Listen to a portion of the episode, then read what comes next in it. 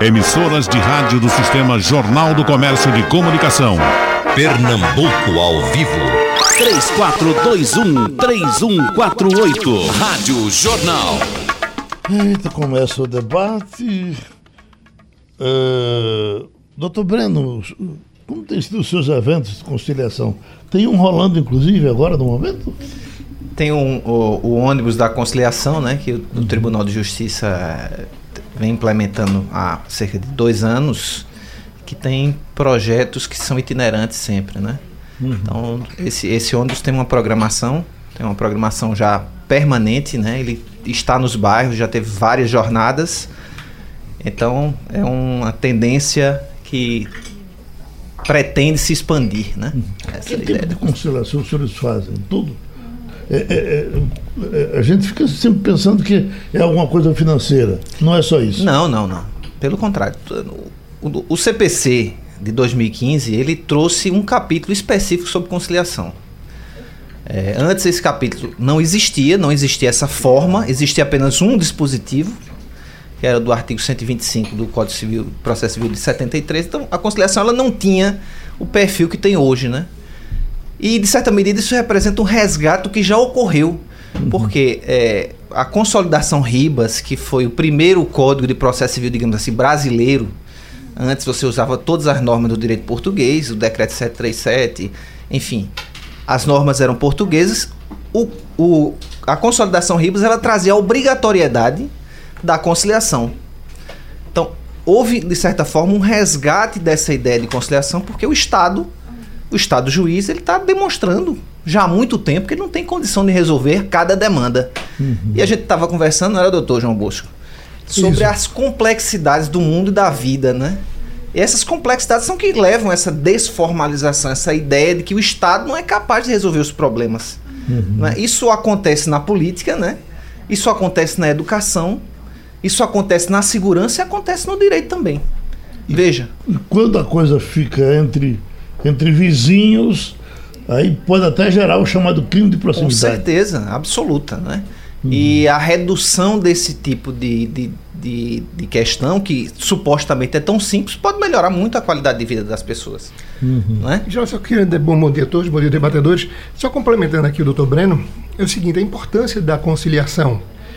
É, e o judiciário vem buscando. E no direito de família, eu, vou, eu tive uma conversa recentemente com o doutor Carlos Magno, que é um juiz de família, e outra, outra conversa com o doutor Luiz Gustavo, despachando o processo, a preocupação do, dos magistrados em até fazer um mutirão de direito de família, de conciliação de processo de família, que muitas vezes, Geraldo, o, o, litígio ele perde esse controle e se tiver alguém que conduza de forma eficiente, um, um, conciliador, alguém que saiba trabalhar essa questão, diminuiria o volume de processos que existem no judiciário.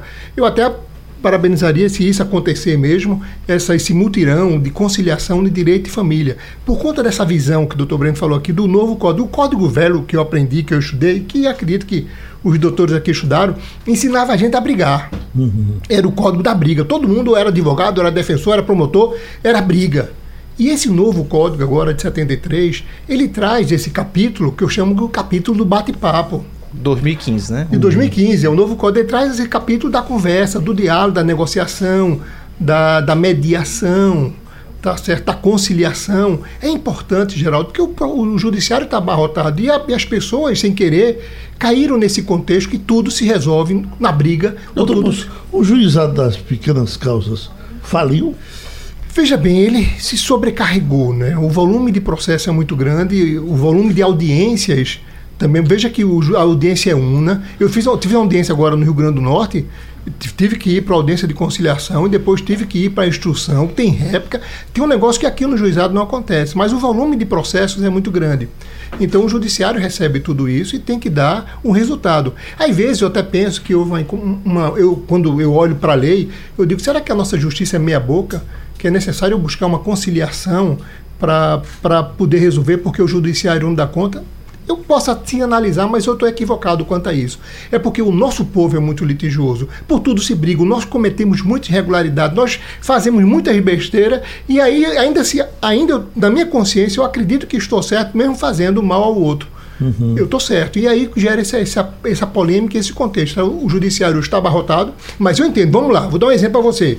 Surgiu a lei da, do divórcio amigável em cartório. Uhum. Eu fui entrar com o divórcio. Duas pessoas igual, iguais, com o mesmo problema. No, perante o cartório, tem que mandar para a Secretaria da Fazenda, demora de 15 a 20 dias para que a Fazenda mande o resultado e você não se divorcia de imediato. Quando chega a informação da Secretaria da Fazenda quanto a alguma taxa a pagar, ou algum imposto, é que o cartório vai fazer o divórcio. Entrei com o mesmo divórcio, caiu na sexta vara, doutor Luiz Gustavo doutor Luiz Gustavo, quer dizer, de outra pessoa, deu a sentença em dois dias. Então, o judiciário foi tão célere ou mais célere do que um processo perante um cartório que presumia ser mais rápido. Então, veja que o judiciário também anda rápido. Uhum. E isso vai depender, logicamente, de cada magistrado. Doutor Lessa, o senhor é, é, é muito jovem, não sei se as coisas no interior ainda são assim, mas os grandes conciliadores aqui nos nossos bairros, por muito tempo, eram de princípio, os comissários. Comissário de polícia. Você chegava no comissariado do, Pascoal, metade das coisas se resolviam logo ali com o comissário. Quando a coisa complicava um pouco mais, chegava até o delegado.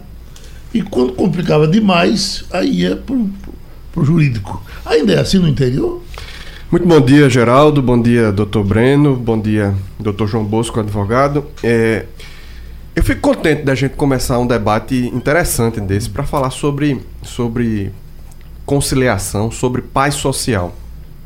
O senhor deve ter visto os, os, os, debatedores e o Geraldo, eu já ouvi um pouco ele falando hoje pela manhã sobre os números de violência do ano 2017. Claro que não refletem o que a gente está vivendo hoje, principalmente por conta da atualidade dos dados da violência aqui no nosso estado, porque esses dados são consistentes e são muito atuais mas em 2017 foi o pior ano da história também de Pernambuco na violência. E desses números, 20% foram crimes de proximidade. Uhum. Que é isso que você estava dizendo. Que é aquele crime de impulso, é o crime de paixão. Veja, de 5.427 homicídios, 20%. Mais de mil homicídios foram o crime, foi o crime da briga de trânsito, o crime da briga de vizinho, o crime da violência contra a mulher. Eu tive, Geraldo, um, quando como delegado de polícia num plantão na cidade de Bezerros. O marido agredia a mulher rotineiramente. E em determinado dia essa mulher chegou no limite dela e foi a forra. O que ela fez? O marido chegou em casa embriagado, nesse dia ele não teve nem força para bater nela nem nos filhos.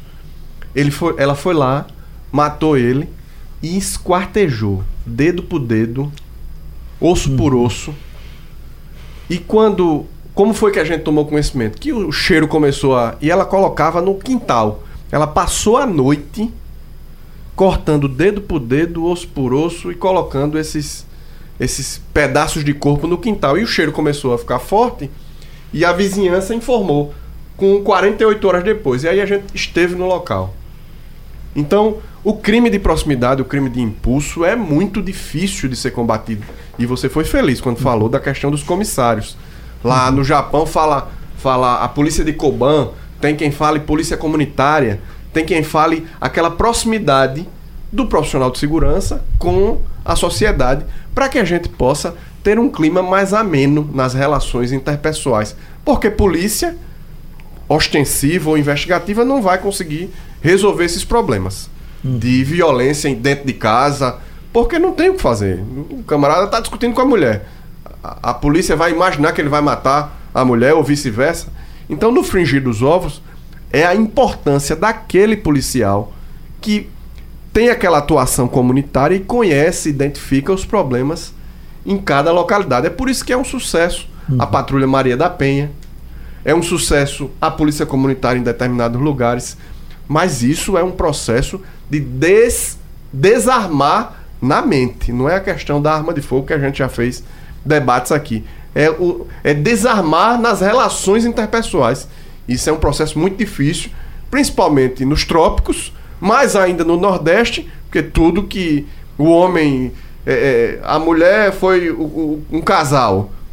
O sujeito olha enviesado, se anima com a mulher. O camarada já pega a faca e mete no busto do outro. Essa é a realidade uhum. do nosso interior, do nosso Nordeste. Então, é muito importante um debate como esse. Eu fico feliz que a gente possa debater também essas questões das relações interpessoais e a importância de um juiz de conciliação aqui para a gente debater sobre isso. Doutor Breno, um motivo de muitas brigas tem sido, por exemplo, som alto. O camarada está querendo dormir, o camarada está com uma festa junto da casa dele, e, e, e, você vai lá, um vai pedir ao outro para baixar, o outro acha que é autoridade demais ele sair da casa dele e mandar baixar um, um volume na outra casa, e as brigas acontecem. É, é, é, o senhor enfrenta essas coisas? Doutor Breno, eu queria só fazer um adendo sobre isso que o Geraldo falou. Eu também estive num local de crime na cidade de Altinho. Dois vizinhos. Aí um começou, botou o som alto. E o outro foi lá, rapaz, baixa esse som. Aí começou a confusão. O cara que estava com som alto, que estava comemorando que tinha colocado a laje na casa, matou a mulher do camarada matou a filha e deixou ele aleijado. Nossa Na cidade de Altinho, aproximadamente seis anos atrás. Então, essa é uma realidade e você foi feliz também falando dessa questão do som alto. Porque o cara bota o som alto, então vou botar o daqui alto também. Aí daí é, começa a cachorro. Fica a guerra de paredões, né? Uhum. É, isso acontece no interior muito, né? Na capital, menos um pouco, né? As coisas são mais espaço, mas na periferia isso acontece também com certa Você frequência. Você falou dos paredões.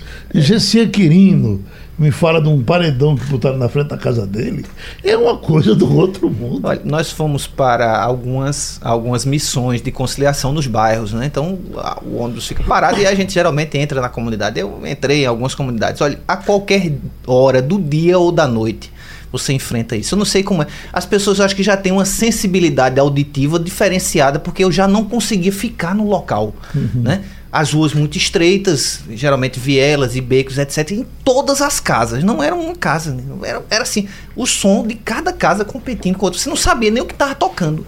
É como se fosse um, uma catarse que as pessoas tivessem, né? Isso uhum. acontece é, demais. E você é, é, falar disso é falar de uma questão cultural, né? A gente falou aqui do Nordeste do Brasil, o cara vai, pega a peixeira, mete no bucho do outro, né? Uhum. Um processo de evolução civilizatória. Mas se, se observarmos hoje é, na Escandinávia, por exemplo, né? A Escandinávia, que é composta da Suécia, Finlândia, Noruega Islândia, e Dinamarca, é, é tido como hoje um, um, outro mundo. Se você quer conhecer, Geraldo, acho que já foi, né? Na, na já teve na. Na Finlândia não é fez, com, não. É como se fosse um outro planeta, né? As pessoas, a forma das pessoas lidarem com os problemas é uma coisa diversa, completamente diferente. O, o sujeito com um filho de três anos, o filho vai para a escola a pé, né? O filho vai sozinho. Alguém pergunta: você não tem medo que alguém sequestre seu filho? E aí ele responde: não, eu não tenho medo disso. Pelo contrário, se ele se perder, alguém vai levar lá à escola. Uhum. Mas nós estamos falando de um povo que era chamado de povo bárbaro, né? Mas eles na cidade interior continuam sendo bárbaro. Veja lá, eles brigam muito. Eu, eu fiquei recentemente no hotel na Dinamarca na frente do meu hotel era uma boate. Uhum. E a confusão era grande. O, moído não era diferente dos nossos jovens, não. Porém, a polícia lá é outra, eu entendo. Na cidade grande o contexto é outro. Mas na cidade do interior, por conta do, da, do alcoolismo, eles já são mais agressivos, eles já essa paciência, essa, essa, essa situação já é mais delicada. O álcool transforma aquelas pessoas em, em guerreiros. Mas a ideia não é importar, eu estou apenas trazendo um referencial para dizer o seguinte: nenhuma realidade é imutável, né? Sim. Uhum. A ideia é essa, é dizer o seguinte, olha, se eles que eram um exemplo de barbaridade, tanto é que era a civilização bárbara, tiveram um avanço que são hoje um espelho nesse sentido para o mundo, por que, que nós não podemos ser? Por que, que eu tenho que estar preso a uma realidade como essa? Se a violência fez parte do meu passado, não quer dizer que eu vou ser preso a ela para sempre. É né? a gente, a gente um é... elemento da minha formação cultural que eu não preciso relegar para o futuro. Né? Eu não preciso postergar para o futuro. O ser humano ele tem a capacidade de criar a realidade. É o que nós estávamos falando aqui. Né? É a realidade intersubjetiva.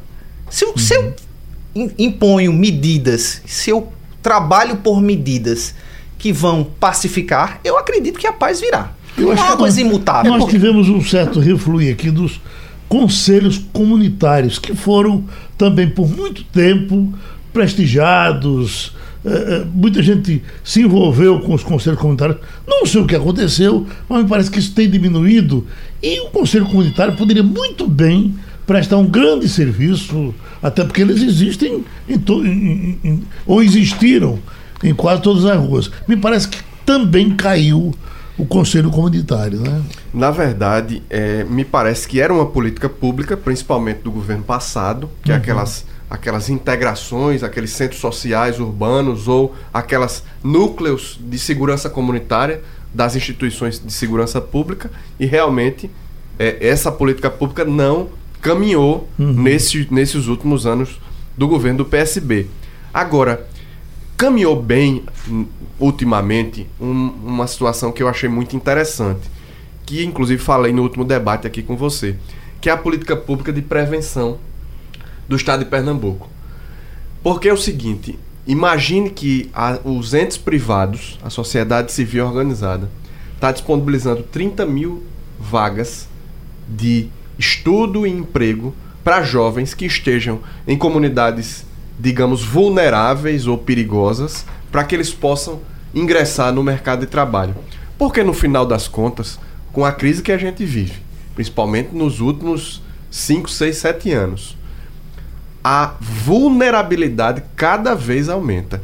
E quando a gente vai para o interior, Geraldo, que as pessoas precisam muito mais do apoio do Estado, do município, do governo federal, que a gente vê um desmonte do Sistema Único de Assistência Social.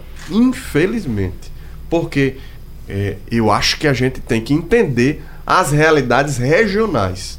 Agora, concordo que um espírito pacificador tem uma, uma palavra bíblica que eu gosto muito, Geraldo. Está lá no livro de Provérbios, capítulo 15, versículo 1. Diz assim: A palavra branda desvia a fúria. A fúria.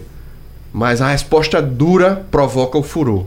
Então, é, imagine você ter um vizinho, um camarada que você.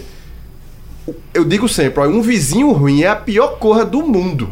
As relações interpessoais entre vizinhos, entre colegas de trabalho, entre colegas no- Na nas- família, na família, na família. dentro de casa, né? Então, esse espírito pacificador, a gente precisa muito, inclusive, da imprensa para difundir Mas- esse espírito pacificador. Eu acho que o país né, vive um momento hoje único, assim, né? Desse ponto da, da falência das instituições, É, o- né? Nós perdemos, Geraldo. é- Perdemos alguns referenciais. Perdemos. Gentileza. Você chega na escola, a escola não é gentil com você. A escola não te trata com civilidade. Você não tem uma- um acolhimento. O professor está ali maltratado pelo Estado, que paga mal, que não dá condição. A escola é imunda. Eu estudei em escola pública, Geraldo, eu posso assim dizer. Eu falo com cátedra, eu estudei na de Medeiros, em Afogados, e no José Mariano. E aí você vê hoje uma escola que não é civilizada. Algumas lutam para ser, alguns professores dão o máximo do que podem. Aí você tem todo um contexto ruim. E aí o Estado é culpado por conta disso. O, Estado como um todo, não estou aqui falando do Estado de Pernambuco, mas que a educação está péssima em todo o canto. Então essa criança que não é civilizada, que não é tratada com gentileza, que não é tratada com amor, com carinho, ela vai ser um reflexo disso. Tanto é que hoje o individualismo é exagerado. As crianças hoje, todas, a maioria, são ex- exageradamente individuais. E agora com danado do telefone, que, que a coisa do, do iPhone, desses negócios, do WhatsApp, é que o negócio está ficando sério. Então, quando o governo oferece 30 mil vagas de uma escola pública, isso não é mais do que a obrigação. Ele deveria dar milhões de vagas decentes e dignas para as crianças começarem a estudar com decência e com dignidade. Para que a escola seja um ambiente saudável, para que ela vá com amor. A convivência, conviver com, viver em conjunto, é diferente. Eu vi eh, recentemente um, um programa na Globo News, eh, um projeto no Espírito Santo, nas escolas, onde eles criaram comissões de, de- de- de adolescentes dentro da escola, e quando surgia uma bronca, eles tinham uma sala lá para se reunir e eles faziam a conciliação. Nas e a escolas, coisa estava indo na própria escola. É, temos alguns projetos incipientes aqui também, né? Nas proximidades da Casa de Justiça e Cidadania, né?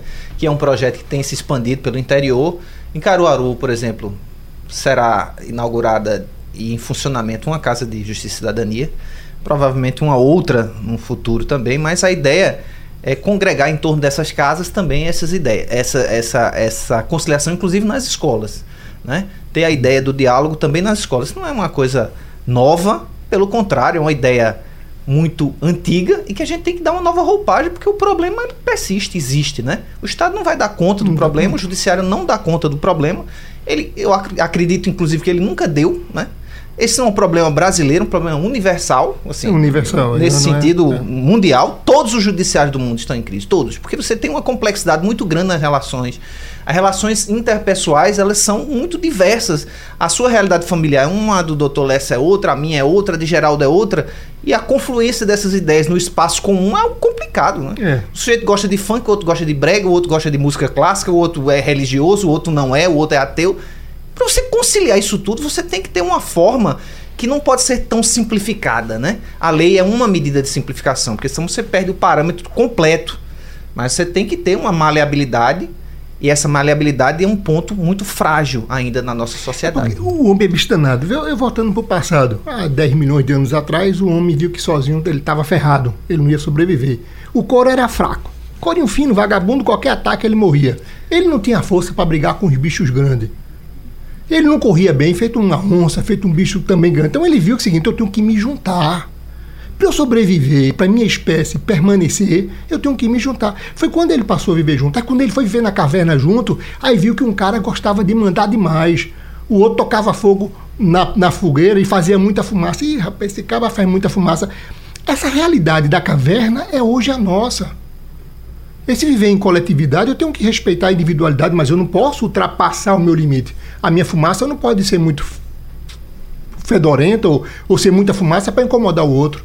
Eu tenho que saber onde é que está o meu limite. É, é, essa é a questão hoje dessa vida em coletividade que a gente não sabe. Nós precisamos viver em condomínio, no mesmo domínio, uhum. todo mundo junto, mas eu tenho que ter o limite. Aí vem a norma, e vem a lei imposta pela sociedade, que deveria ser respeitada, que deveria ter punição.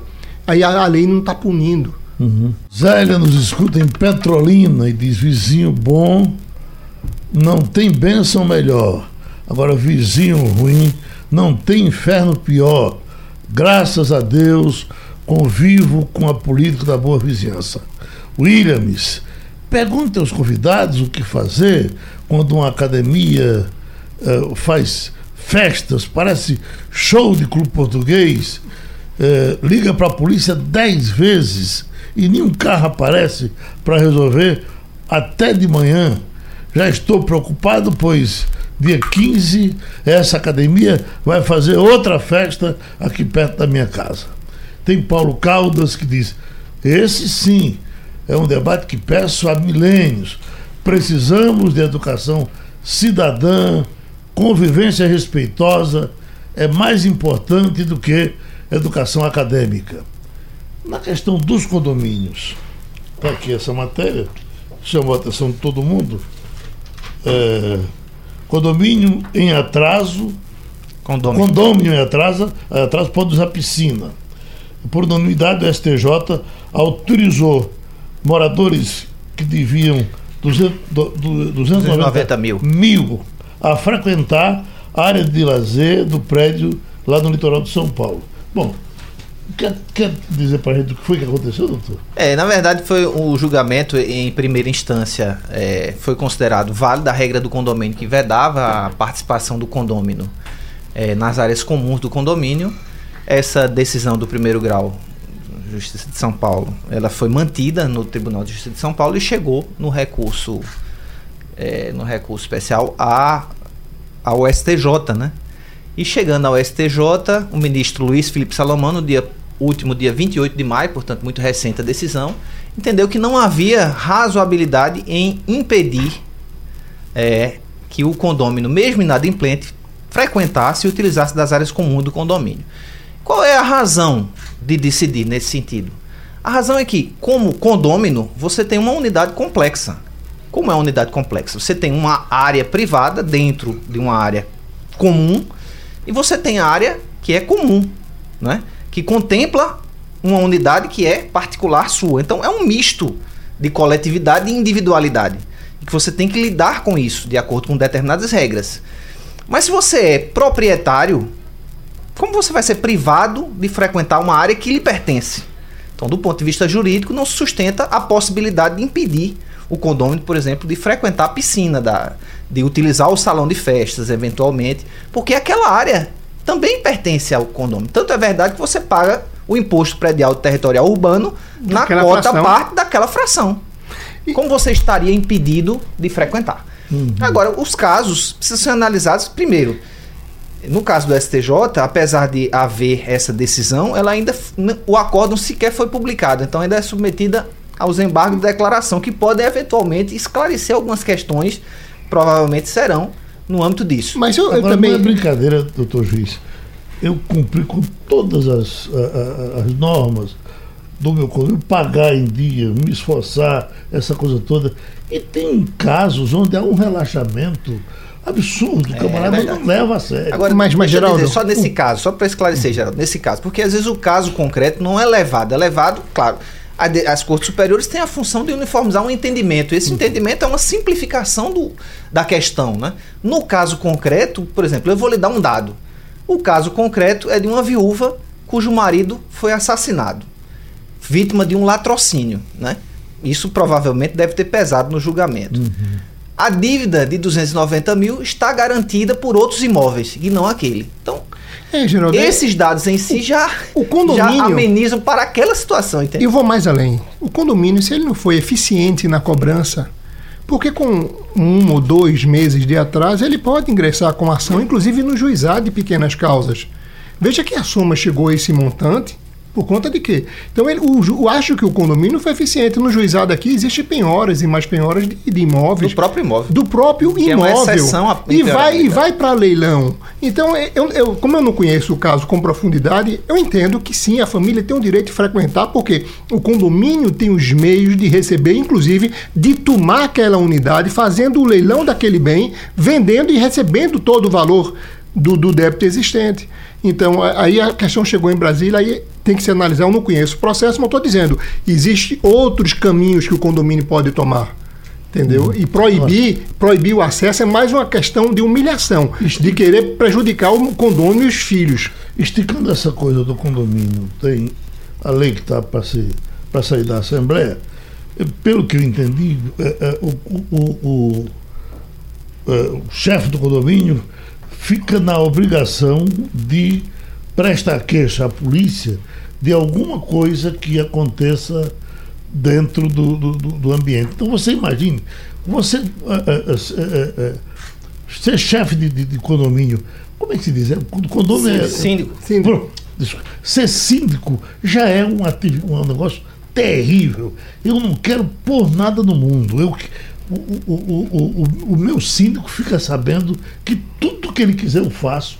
Entendeu? Eu não vou na reunião, que chegou, olha, o que é que eu paguei? Eu pago o que o senhor quer, eu faço como o senhor quer, mas eu não quero é ficar tomando conta desse ninho de cobra, que em, em geral acontece Sim, É lugar difícil, é muito Sim. difícil. né? difícil. Então, se eh, eh, eh, chegar a esse ponto de me derem também, de, derem ao- ao síndico a responsabilidade de ir pre- prestar queixa à polícia de uma briga de casal, de uma agressão qualquer que aconteceu numa casa que às vezes você É, nem vê como é aconteceu. preciso observar, viu? deputado? É, eu tô, eu tô eu- eu- fazendo eu aqui acho já o uma, seguinte- uma análise Deixa- prévia é, da constitucionalidade acho- dessa dessa discussão lei, que é. determina que um particular, e não um É. agente público, tenha o dever, O dever, de é informar um verdade. fato. Deixa eu tentar trazer os esclarecimentos necessários. Realmente, a função do síndico não é fácil. Eu também moro em condomínio, condomínio de casas lá em Caruaru, e é uma missão muito difícil.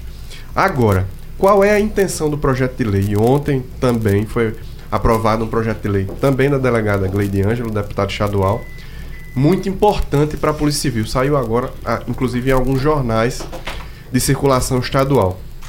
São dois projetos que eu quero frisar rapidamente. Esse projeto que ontem foi aprovado em primeira votação diz que todos os bens sujos apreendidos ou verificados em operações de combate à corrupção e de lavagem de dinheiro, que se verifica que há Origem. origem ilícita seja revertido para reaparelhamento da instituição que combate essa violência. Foi muito importante para nós. Faz pro- parte do pacote do ministro, ministro da Justiça. De né? Sérgio Moro. que É, não Sérgio Moro no é- Congresso, mas aqui na Assembleia avançou. É preciso discutir apenas a atribuição, se é local ou não, né? É, acho- eu acho que a atribuição é complicado. federal. É, a gente vai, Bem complicado isso, né? vai, vai debatendo e deixa aí para os tribunais para a gente Sim, dizer se, sim, é, sim. se é constitucional ou não, viu, doutor? Esse primeiro momento, esse primeiro Se ponto. cada estado pudesse fazer uma, Uma coisa norma essa, sobre segurança. É, é É, eu entendo a questão de, de- a- Eu também sou professor de direito penal, processo penal e legislação especial penal. Então, conheço um pouquinho do que o senhor está dizendo. Agora veja, no que diz respeito especificamente à questão dos condomínios, qual é a situação? É solicita, solicita não, demanda, ó, ordena, manda que seja informado, não que se preste queixa, que seja informado às instituições de segurança pública. Por quê? A gente aprendeu, e eu acho que aprendeu errado, doutor João Bosco, que em briga de marido e mulher não se mete a colher. Verdade. Eu acho que a gente aprendeu errado. Porque briga de marido e mulher pode começar com uma discussão e pode acabar numa execução. E a gente viu muito, viu? Feminicídio é algo muito grave. Então, qual é a intenção? A finalidade, a mens legis, a intenção da legislação é que haja uma redução nessa violência contra a mulher. É claro que um ente particular tendo esse compromisso. Agora, se aquela figura jurídica do, do, do- de um condomínio pode ser representado por alguém, uma figura jurídica do condomínio, que deve ter a sua personalidade jurídica, de alguma forma esclarecida.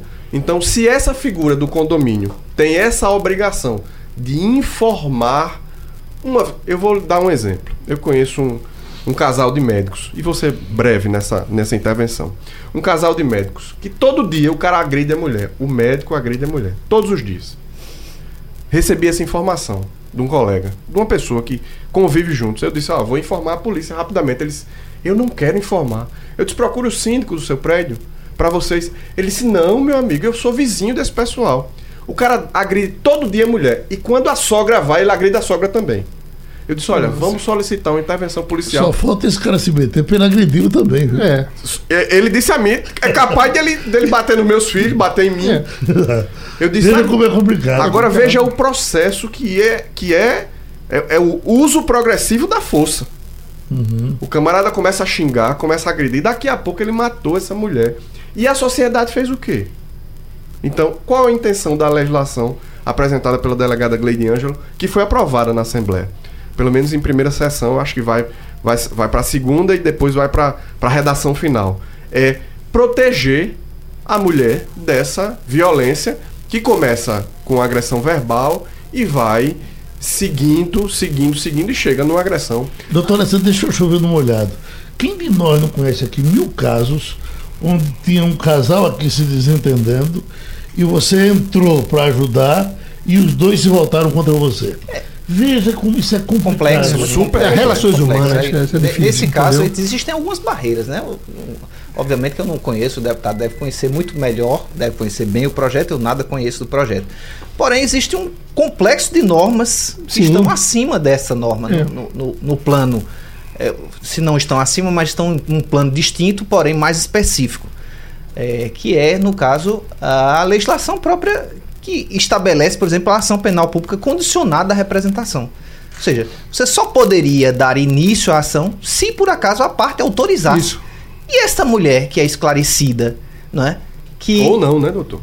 Veja, a gente tá dando o exemplo do dando, o senhor, condomínio. o senhor me deu o exemplo, eu estou Do só condomínio. trabalhando com esse exemplo. Da médica, eu, eu, devo exemplo. presumir que uma médica é alguém que tem um mínimo, né? Minimorum, caso né? pontual. Específico. Ela faz questão de não ir. Veja que complexidade se A se- sogra se que coloca. apanha também não vai. É. Agora, o vizinho, ele tem uma possibilidade legal. O próprio sistema O- estabelece, por exemplo, se alguém está perturbando o sossego desse vizinho, é um direito dele postular que essa intervenção ocorra. Meu amigo, você quer brigar, então coloca uma mordaça, porque aqui você não pode fazer barulho. Você não pode afetar a vivência do meu condomínio aqui, né? Porque a sua vida particular é sua, mas a vida da coletividade diz respeito à minha vida, meu interesse. Portanto, você não pode fazer isso. Então, é um direito do vizinho reclamar, né? Agora, se o, sujeito também tá fazendo Vai que eu- ouvidos vai que eu apanho também, é, Não, a vida bem, é cheia de. A intenção, de, de, a intenção da lei é boa, é mas boa, ela boa, entra na, na, na, questão da vida privada. Outra coisa, qual seria, eu não conheço também a norma, qual seria a penalidade para essa pessoa que não foi prestar queixa? Eu vou punir aquele? Então, eu, eu acho que a intenção, se nós tiver, podemos proteger a mulher ou qualquer um que esteja em situação de risco, seja criança, isso acontece também com criança, pai que espanca a criança dentro de casa, maus tratos. Houve o caso de uma procuradora no Rio de Janeiro que adotou uma criança e maltratava, foi o vizinho que, que informou os maus tratos e hoje ela responde processo, não sei se ela está presa. Essas situações devem acontecer, mas é da consciência também de cada um de nós. nós o, não sei se o povo está se acovardando diante dessas situações, mas eu não sei, eu não conheço a norma. A intenção da norma é boa. É muito boa. Agora, se irá ou não surtir efeito, eu Agora, uma outra questão é você entender a disponibilidade dos interesses, né? Ou seja, se tem uma criança envolvida e de fato não há o que discutir. Para aquela criança é preciso haver uma tutela integral. Né? Integral. Inclusive a Constituição estabelece que a criança é prioridade sobre todos os outros assuntos. Então, o foco, na verdade, na minha ótica, é o interesse desse incapaz Sim. que está ali é, desprotegido de todos os lados, né? literalmente, pai e mãe. Estamos com a audiência qualificada da nossa querida amiga Meila Nussi. Parabéns pelo bom tema do debate de hoje. Tá bom, Meire? Tem alguma briga aí para dizer? Olha. Na imprensa tem briga, Geraldo? Não tem, não, né? É, se, se resolve. Se resolve. Olha, tem aqui a Amanda que está na Suíça, ela, essa pede uma informação. Eu já pedi algumas vezes. Acho que agora você pediu na hora certa. Eh, Geraldo, por favor, pergunte aos doutores. Meus filhos nasceram aí em Pernambuco. Eles foram registrados pelo pai biológico. Ok? Ok. Anos depois, o meu atual marido adotou legitimamente meus filhos aqui na Suíça. Está entendendo, perfeito, doutor? Perfeito. Okay. Está tudo legal. Problema é que tenho que fazer um reconhecimento aí desse depoimento e é, em Brasília tenho que contratar um advogado que me cobra 20 mil reais por criança porque tenho que reconhecer esse documento se está tudo certo aqui. Deu para entender? Hoje, hoje tem um apostilhamento. Né? Antigamente passa-se pelo Congresso, pelo, pelo Superior Tribunal de Justiça e tem uma, hoje ela pode pegar essa documentação geral da entrada aqui no Brasil e no cartório de registro civil onde as crianças nasceram e fazer a averbação dessa alteração, dessa adoção. Eu, eu não sei se foi adoção, que danado foi. o reconhecimento de paternidade. Chegou a subir os meninos. Acho que é adoção. Adoção à Suíça, né? A Suíça. Porque é o seguinte: é, é, se for adoção a brasileiro, o pai deixou de ser pai. Então, se foi no Brasil isso. Sim. E o pai dele deixou de ser pai, houve uma adoção. Se foi na Suíça, eu não sei se lá, como conheço a norma de lá, se foi um reconhecimento de. Aqui chama-se de paternidade por afetividade. Continua o nome do pai no documento e a criança passa a ter esse pai por afetividade. E não sei se alterou o nome dessas crianças e precisa regularizar aqui no Brasil. Sim, precisa vir para o Brasil e no cartório de registro de nascimento dessa criança fazer o apostilhamento, fazer o, o, a averbação dessa. É, é, é, o correspondente à paternidade socioafetiva aqui, é, né? Porque, na verdade, o, o, pai biológico ele apenas figura como o uhum. gerador. Né? Aquele que geneticamente emprestou seu material. Possivelmente desapareceu. Provavelmente ele né? desapareceu, isso é, é, muito comum. Eu já vi isso na Alemanha, uhum. num processo que eu tive chamado paternidade social. Lá chama social.